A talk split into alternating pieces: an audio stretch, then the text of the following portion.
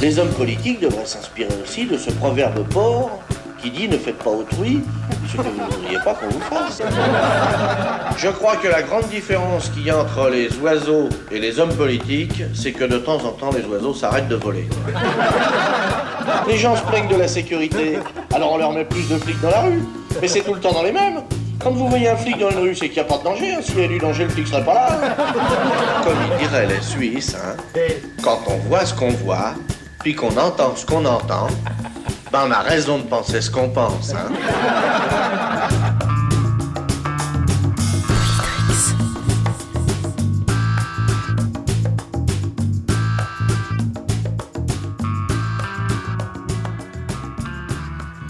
Bonjour à tous, auditeurs et auditrices. Je suis ravi de vous retrouver sur les sondes de Radio Syllab dans votre émission Politrix.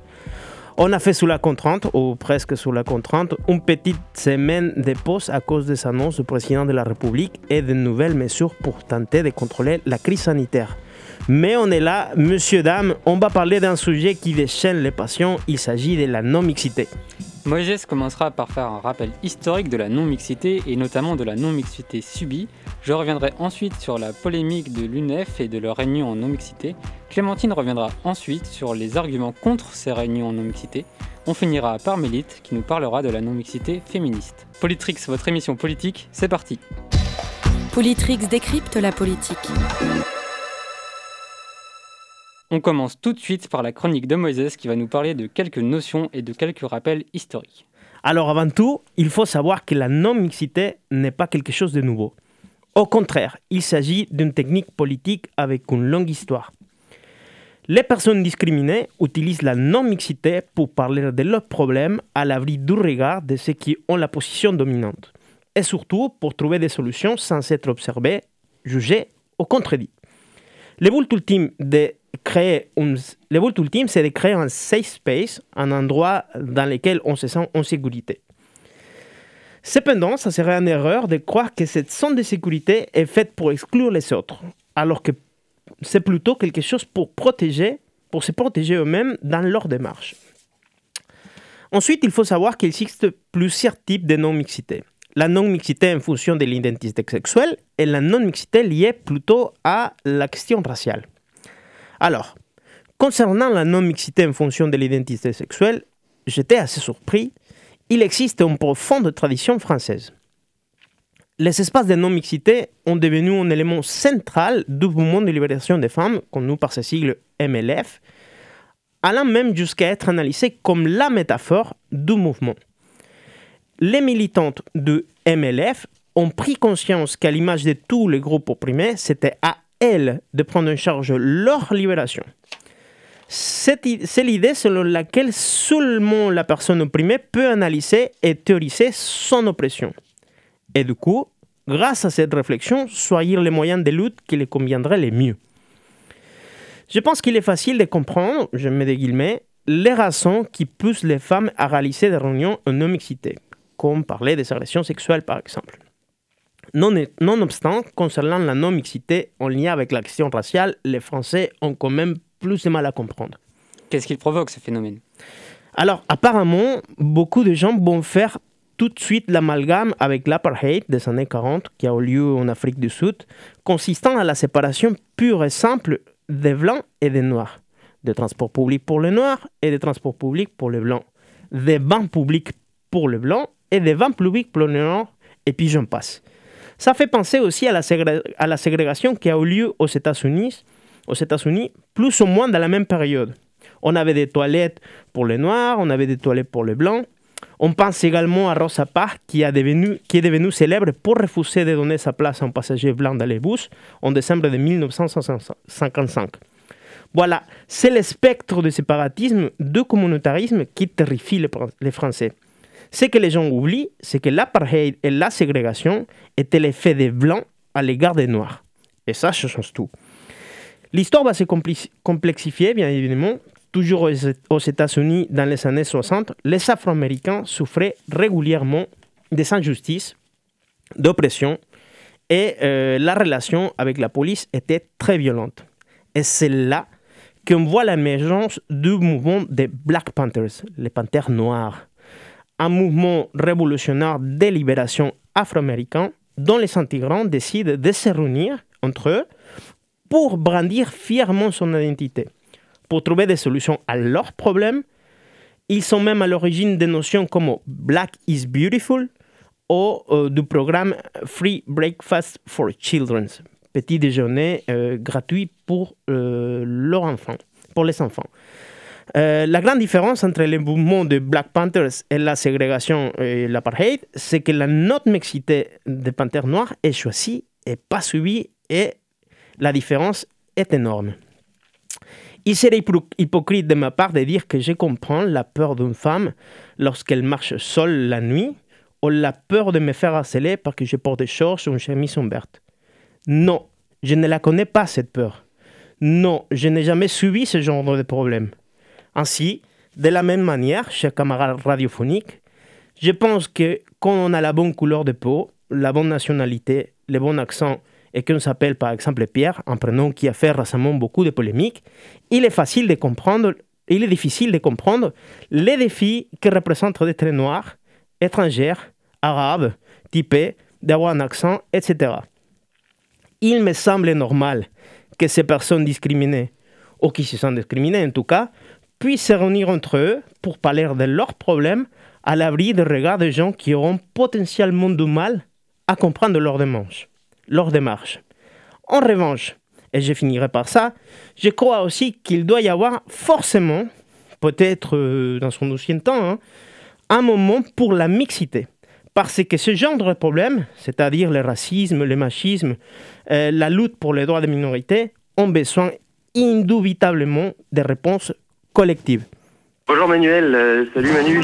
Euh, salut. Je te pense dire Manu, euh, je sais pas si, enfin, si tu trouves ça euh, normal ou pas, mais moi je pense que la claque, en fait, on est 66 millions à vouloir te la mettre. C'était juste trop bon, sans déconner quoi. Il a été parfait le bonhomme quoi.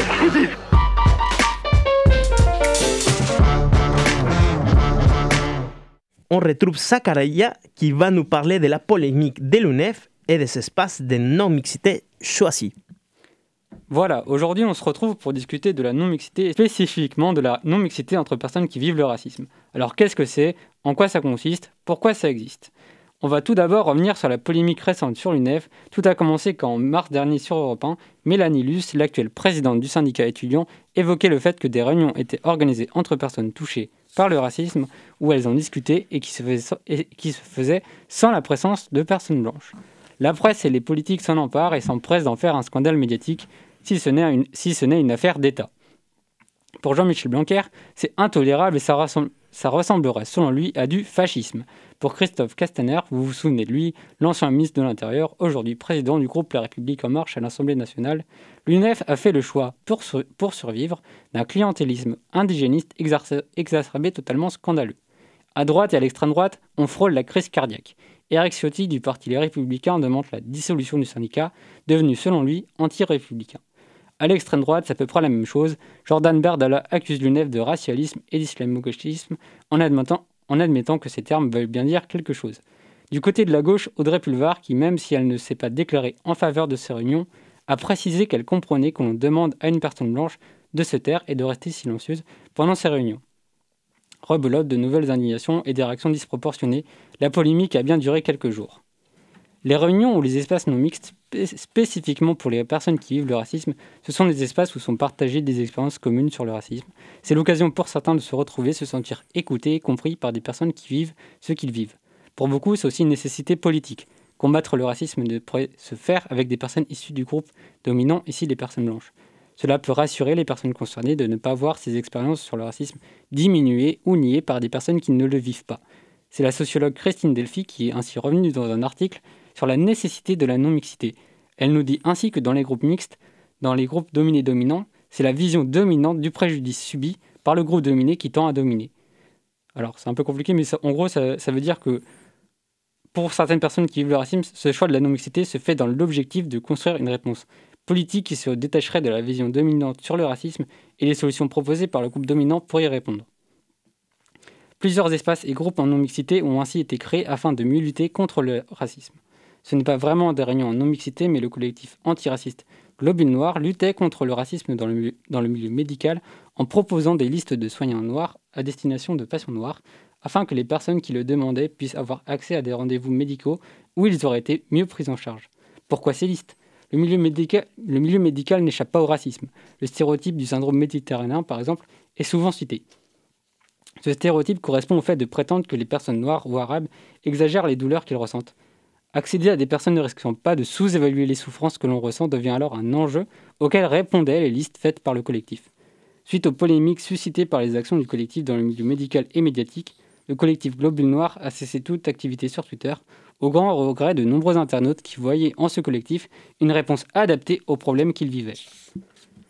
Peut-être qu'il faudrait centrer Peut-être qu'il faudrait centrer le débat sur pourquoi il paraît urgent pour les personnes qui vivent le racisme de créer des espaces où elles peuvent en discuter et se demander si les personnes noires, les personnes arabes, les personnes asiatiques, toutes personnes vivant le racisme sont réellement écoutées à l'heure actuelle.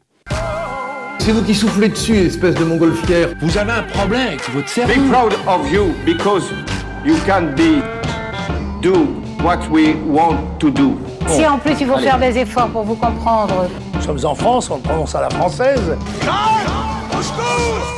C'est politique, c'est Politrix.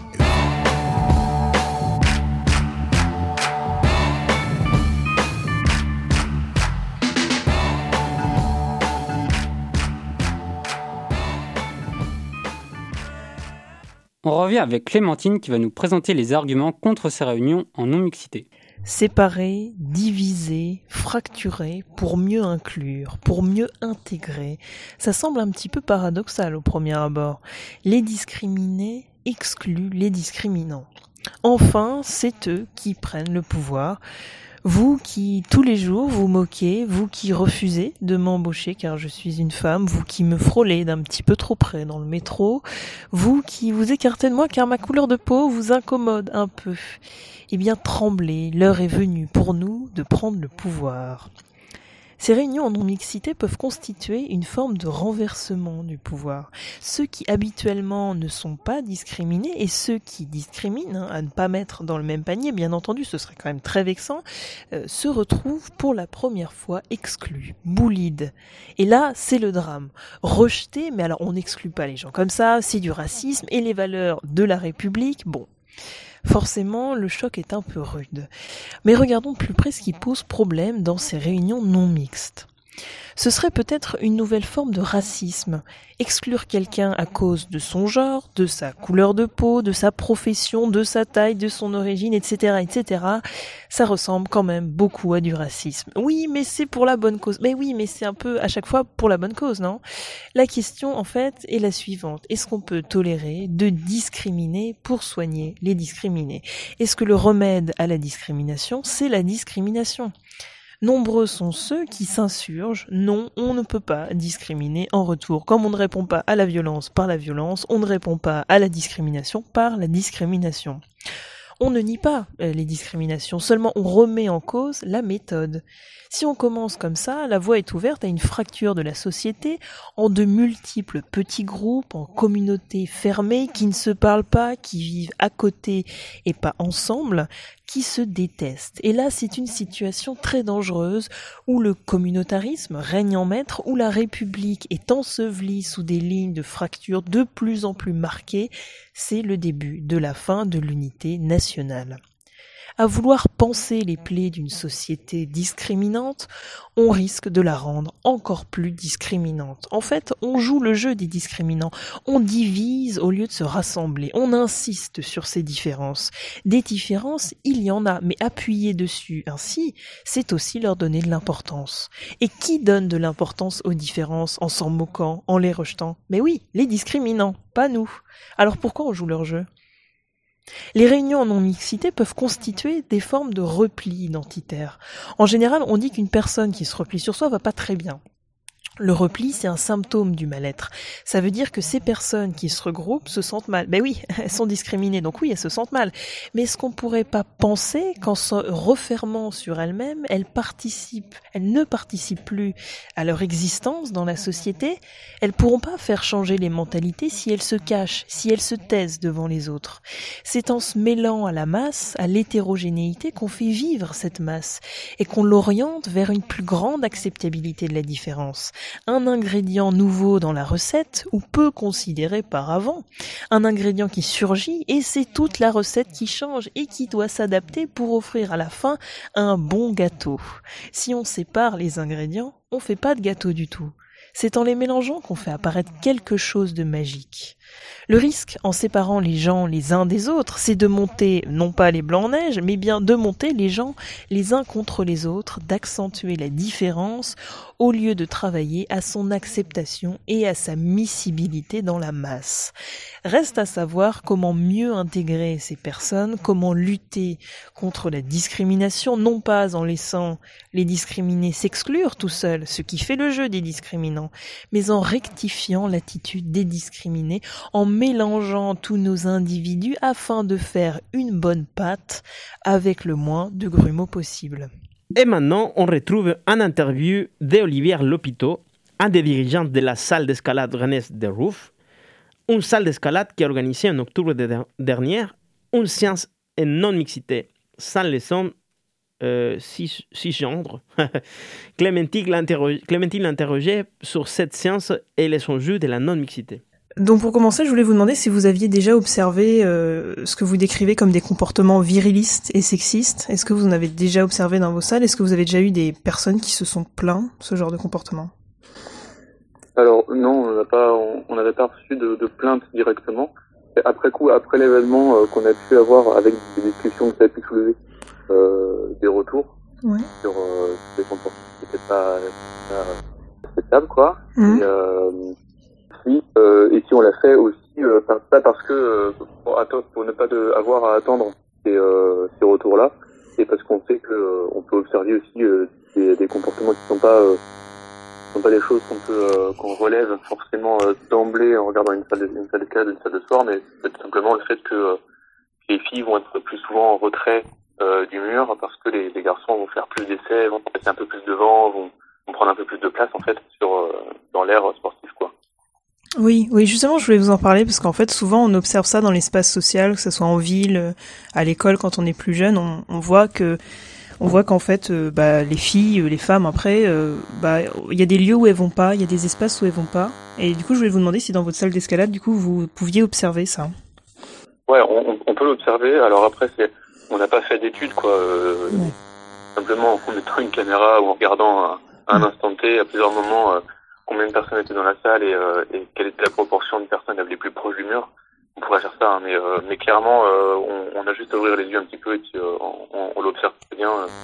Il y a les, les personnes qui, qui prennent qui prennent le plus de place, donc qui, qui vont faire des essais sur les murs d'escalade, qui vont ils vont pas forcément veiller à ce que tout le monde ait sa place. Mmh. c'est souvent, c'est quasiment tout le temps inconscient. Il hein. n'y a, y a, pas de, il n'y a, pas de, de, mauvaise volonté derrière, mais, euh, mais ça c'est un truc qu'on qu'on voit quoi systématiquement. Après, il n'y a pas que, euh, que des garçons évidemment, mais euh, on voit des, des personnes, essentiellement des garçons, qui euh, viennent devant et du coup pour les plus timides et aussi pour les filles qui sont moins euh, qui, qui, euh, qui sont bah, qui, qui, se sentent moins légitimes. Ouais, ouais, moins, ouais c'est un, un sport qui reste majoritairement masculin, même si euh, on a une on n'est pas si loin de, de, de de la parité, on est environ à 40% de, de, filles qui pratiquent. Ouais. Mmh. Et, et, vous disiez que c'était donc, euh, quasi, enfin, pour la plupart, la plupart du temps, inconscient. Est-ce que, est-ce que vous pensez pas que du coup, euh, juste euh, faire prendre conscience aux gens de ça, plutôt peut-être les empêcher de venir à une séance, est-ce que ça serait pas une autre solution possible? Euh, Si, si, carrément, c'est une autre solution, mais justement, je pense que c'est euh, une autre solution et du coup il y en a plusieurs solutions clairement et euh, ça c'était euh, pour nous une première façon assez euh, certes assez radicale peut-être pour certains de de, de mettre hein, soulever un peu le problème et de, de, de mettre le débat euh, au centre de la table sur le dans le monde de l'escalade Mm. à, à Rennes, on va dire. Euh, après, c'était quelque chose qui nous semblait assez, assez important, assez intéressant à faire, et, euh, et on n'a pas été du tout gêné de, euh, de faire, euh, de, dire non à, aux, aux hommes cisgenres euh, sur une seule soirée dans l'année, quoi. Mhm. Ça, ça nous a absolument pas posé problème. Et en fait, ce qu'on a observé, c'est que avec cette, euh, cette- cet événement-là, on a pu euh, récolter tout un tas de, de retours de personnes qui, qui ont, qui ont été interpellées par l'événement, que ce soit des femmes ou des hommes, et euh, qui ont exprimé soit leur accord, soit leur désaccord, soit leur soutien, euh, parfois leur, leur dégoût, hein, mais, euh, mais du coup, c'était- ça, intéressant, ce qui a fait que, euh, au-delà du fait que ça empêche une certaine catégorie de personnes d'accéder à la salle sur un, un tout petit temps, ça a au, au moins suscité pas mal de pas mal de questions et pas mal de pas mal de discussions. Ouais. Et, et parmi les, les retours que vous avez eus, vous auriez quelques exemples à me donner, des retours favorables et des critiques aussi? Ouais, alors sur les retours euh, favorables, c'était euh, ce qui était chouette à, à- entendre ou à, ou à voir sur les, sur les réseaux sociaux. C'était euh, autant des hommes que des femmes qui euh, qui saluent l'initiative parce que euh, parce que ils se disaient ah tiens euh, soit je connaissais ce type d'événement dans mes cités et du coup je trouve ça trop cool que ça se passe dans une salle d'escalade Mhm. euh, parce que ça, ça n'avait pas forcément eu lieu avant Ouais. euh, en tout cas pas à leur connaissance. Et d'autres personnes qui, qui se sont dit ah bah tiens c'est vrai, euh, moi j'y avais pas, pas du tout pensé. euh, enfin alors ça c'est souvent après coup, après plusieurs euh, plusieurs échanges, bien souvent entre les internautes eux-mêmes, parce que du coup euh, ce qui a été intéressant c'est que la modération sur les réseaux- sur les réseaux sociaux s'est faite euh, essentiellement sans nous, donc on n'a pas eu besoin d'in- d'intervenir. Mhm. Les, les réponses étaient pertinentes de- des internautes eux-mêmes.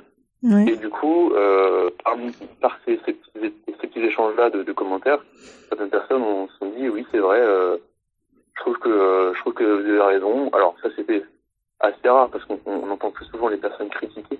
Oui. Du coup, euh, Oui, oui. les commentaires négatifs étaient un peu plus euh, Mm, mm. un peu plus fournis, on va dire. Et après, bon, bah, c'était essentiellement des choses assez peu construites. Euh, bon, on nous a parlé de ségrégation, sûr. Oui. Et Oui. puis, euh, et puis c'était voilà le la plupart des euh, des commentaires venaient d'hommes qui se sentaient euh, du coup mis à l'écart euh, illégitimement et que euh, selon eux ça n'était pas une solution pour euh, pour résoudre le problème. Oui. Euh, alors certes c'est un point de vue, mais du coup euh, c'était euh, c'était c'était compliqué de de- d'essayer de faire comprendre à certains d'entre eux que le problème ne venait pas d'eux, mais euh, d'une d'une société quoi. Et donc c'est la plupart des gens prenaient le truc un peu personnellement. Ouais. Et, donc vous, disiez que que, c'était peut-être pas. Il y en a certains qui voilà qui disaient que c'était pas une solution. Euh, vous pensez que c'est une solution comme ça de de- d'organiser des séances un petit peu à part avec euh, avec des gens qui n'ont pas le droit de venir à ces séances? Pour euh, entre guillemets le temps d'un instant permettre à des à des personnes qui habituellement se reçoivent sont un peu discriminées euh, un, un moment où ils peuvent un petit peu respirer. Est-ce qu'on est-ce qu'on peut vous pensez que c'est sur le long terme c'est une solution d'exclure comme ça une partie de la population pour permettre à une autre partie de se sentir peut-être mieux? Ou est-ce que il faut quand même garder cette idée de mixité mais peut-être en, mixant les gens euh, leur faire prendre conscience justement de, toute la violence euh, qu'ils peuvent euh, qu'ils peuvent dégager sans s'en rendre compte? Ouais, eh ben, c'est intéressant. En fait, moi je pense qu'on peut, on peut voir un peu d'une autre manière. C'est pas forcément un événement qui met à l'écart une catégorie de personnes, mais c'est surtout un événement qui, propose un cadre beaucoup plus serein à une autre catégorie de personnes. Et en fait, ce cadre plus serein va permettre à ces personnes-là de pouvoir venir euh, tranquillement, sans, sans se poser de questions, et euh, savoir que- qu'elles seront entourées de, de personnes qui, qui vont les comprendre et, euh, et de pouvoir discuter à ce moment-là. Ce qui fait que certaines personnes qui sont qui n'étaient pas venues encore à la salle par peur de, de remarques ou qui étaient venues qui n'étaient pas revenues à cause de remarques, Oui. après coup, euh, vont revenir derrière ou sont revenus. Et, euh, et du coup, ça c'est déjà une bonne réussite. Ça veut dire que en, en permettant, euh, en leur fournissant un cadre euh, plus plus sécu en fait, Oui. plus, plus, plus agréable, ces personnes-là sont, sont revenues. Donc ensuite elles vont pouvoir peut-être se dire ok j'ai pris moi, je vais, je vais réussir à, à venir dans un cadre classique. Oui. Et, et, du coup, ça c'est plutôt bénéfique pour eux. Après, ce que je vous disais tout à l'heure, c'est aussi que pour moi, c'est une des solutions. Il n'y a pas forcément de, de, meilleures ou de moins bonnes solutions, mais je pense que c'est un des leviers qu'on peut qu'on peut actionner pour pour susciter des, interrogations et un débat. Du coup, euh, du coup derrière, on a eu la, plupart des gens qu'on qu a eu physiquement en face qui nous ont fait des, des remarques euh, euh, qui n'étaient pas forcément favorables à l'événement, comprenaient au, au final nos, nos, arguments quoi. Oui, oui, oui. Il euh, y a des personnes qui sont venues justement à cette séance qui vous ont dit qu'elles se sentaient mieux dans ce genre de cadre ou qu'elles ne seraient pas venues habituellement, mais là justement elles ont osé venir? Oui. Oui. Ouais, absolument. Des personnes qui sont venues qui nous ont vraiment euh, clairement expliqué ça. D'accord. Et euh, à, à, prochainement, bon là il y a un petit peu le Covid, c'est un peu compliqué, mais prochainement vous comptez refaire ce genre d'événement? On, on, envisage de le faire, on c'est pas encore décidé. On envisage d'en faire peut-être deux ou trois dans l'année. Pour euh, peut-être on verra selon euh, selon les voilà les, idées qui viennent aussi, sachant que c'est un c'est un domaine, euh, c'est des questions qu'on qu'on qu'on est assez intéressé de travailler. Après, ce sera pas forcément par des traités par des par des événements non été choisis, mais c'est que fois on n'exclut pas du tout d'en faire. On aime, on aimerait bien. Honnêtement, c'est un truc qui, qui, nous semble intéressant. Mmh. Et d'ailleurs, c'est après c'est avec ces événements-là aussi qu'on peut qu'on peut trouver des d'autres idées pour pour pour informer les gens aussi sur des des comportements qui seront déviants et, et notamment pouvoir récolter aussi euh, des, euh, des, témoignages à ces occasions-là, ça peut permettre de donner de la matière plus tard pour euh, pour faire de l'affichage, pour pour faire pour mener d'autres actions quoi. Et euh, est-ce que vous avez réfléchi à, c'est peut-être un petit peu compliqué, mais par exemple, si vous avez des individus qui ont un comportement un petit peu, un petit peu, enfin on va dire même désagréable, euh, vous pensez pas aller euh, éventuellement leur dire bon bah voilà, euh, la salle d'escalade pour vous c'est terminé, vous vous êtes mal comporté, donc euh, au, au, lieu peut-être d'exclure toute une partie en estimant que, mettons, je sais pas, les hommes cisgenres par exemple, on les prend tous euh, d'une manière globale et on leur dit bon bah vous voilà c'est non pour ce soir. Et est-ce que vous pensez pas plutôt peut-être cibler certains individus ou alors c'est trop compliqué compliqué à faire bah, Si, si c'est complètement possible de, de, le faire. Encore faut-il euh, les avoir en face de nous. Ouais. Et donc, ça veut dire que la personne qui, euh, qui aurait été la victime d'un comportement euh, qui n'est pas adapté, euh, il faudrait qu'elle qu sache bah, soit répondre directement, soit, euh, soit identifier la personne et pouvoir euh, venir vers nous et dire cette personne-là, ça va pas. Maintenant, ça, on sait que c'est très compliqué hein, quand on est quand on est victime d'une agression, euh, soit, soit simplement, enfin ouais, c'est une agression en fait tout court.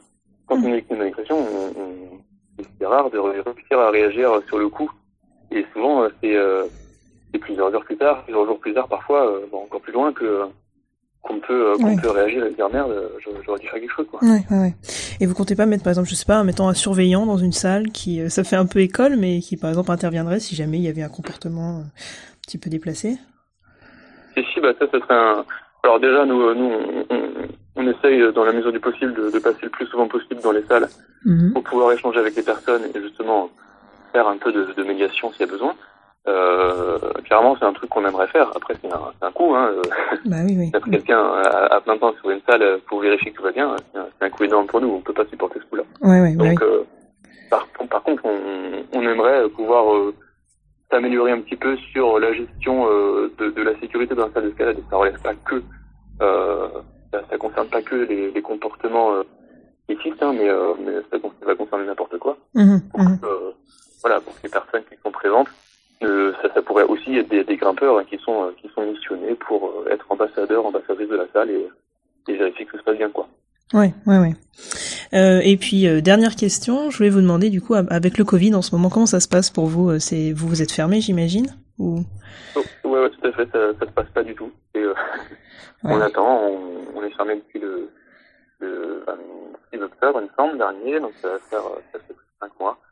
Donc euh, là, on n'a absolument aucune visibilité sur l'avenir, sur une date de réouverture, euh, c'est le flou total. Ouais, On, ouais, ouais. on est euh, sous perfusion de l'État euh, grâce aux aides. Hmm, Oui, ça doit pas être, euh, ça doit être compliqué, oui, j'imagine.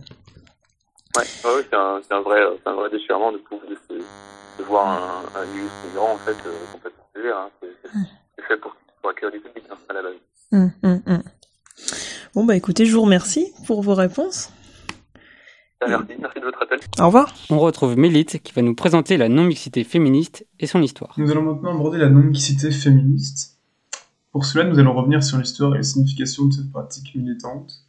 Nous appuierons notamment sur un article de Alban Jacquemart écrit pour la revue en ligne Métropolitique. On va commencer par un rapide point historique. En France, le besoin de non-mixité féministe apparaît en 1890, après que la place nombre des hommes au sein même de ce combat ait fait débat. En effet, dès l'apparition du mouvement, malgré les grandes figures féminines que nous connaissons, comme Olympe de Gouges, Amélie Bosquet ou Adèle Esquiros, des hommes se retrouvent à la tête du mouvement féministe. Léon Richter, par exemple, sera la figure centrale du féminisme des années 1870 en France. La non-mixité permet et devient alors une preuve des capacités et des compétences politiques des femmes. Le Conseil national des femmes françaises, créé le 18 avril 1901, regroupe une trentaine de groupes féministes et consacre durablement la pratique de la non-mixité. Ainsi, cela permet d'inscrire la non-mixité comme une pratique militante féministe légitime. À partir de ce moment-là, la majorité des, associ des, associations féministes accepteront toujours les hommes, mais réserveront les places dirigeantes aux femmes. Cette non-mixité permet donc aux femmes de garder le contrôle politique de leur lutte. En effet, elle s'assure l'autonomie de leur choix de revendication et de stratégie. Le mouvement féministe étant très établi après la Seconde Guerre mondiale, la non-mixité revient dans les esprits dans les années 70. Cette pratique revient notamment avec les militants du mouvement de libération des femmes, qui privilégieront les groupes de parole entre femmes. Ce mouvement apparaît suite au Women's Lib américain et aussi après les événements de mai 68. Ce besoin de non-mixité est aussi le résultat des expériences militantes passées qui ont été marquées par une monopolisation du pouvoir par les hommes, notamment dans les groupes d'extrême gauche et aussi pendant les mobilisations de mai 68. La non-mixité serait alors très attaquée et qualifiée de pratique anti-homme. Cependant, cette non-mixité n'a jamais fait disparaître la mixité des luttes féministes. En effet, les mobilisations, les collectifs et les actions féministes continuent d'être menées par des femmes et des hommes. Et les comptes rendus et les conclusions de ces réunions et moments non mixtes se font devant une assemblée mixte. La non-mixité permet donc aux femmes de s'exprimer librement et loin des groupes discriminants. C'est juste le résultat d'années d'observation lors de mouvements sociaux qui ont montré que les mécanismes de domination masculine sont automatiquement reproduits au sein même de ces mouvements. Cela se voit notamment lors des prises de parole ou des apparitions dans les médias. Aujourd'hui, cet outil de lutte est logiquement toujours utilisé car il permet aux concernés de gérer pleinement leur lutte et devient un moyen d'autonomisation. Le débat est apparu ces derniers mois avec la révélation de l'existence de réunions non mixtes au sein de l'UNEF, ces réunions se tiennent deux fois par an et permettent à des personnes touchées par le racisme et le sexisme de s'exprimer librement.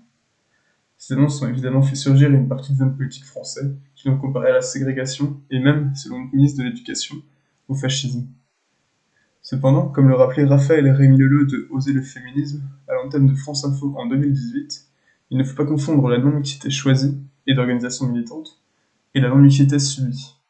La non-mixité reste une manière de s'organiser qui existe depuis très longtemps dans les milieux militants et dont la remise en question aujourd'hui permet uniquement de s'écarter des réels sujets de fond et personne ne sera jamais mieux placé pour se battre pour une cause que les personnes concernées par cette même cause. Cette émission de Politrix touche à sa fin. Merci à tous et à toutes de l'avoir suivi. Vous retrouvez bien évidemment cette émission en podcast sur le site de CELAB. À bientôt. Politrix décrypte la politique.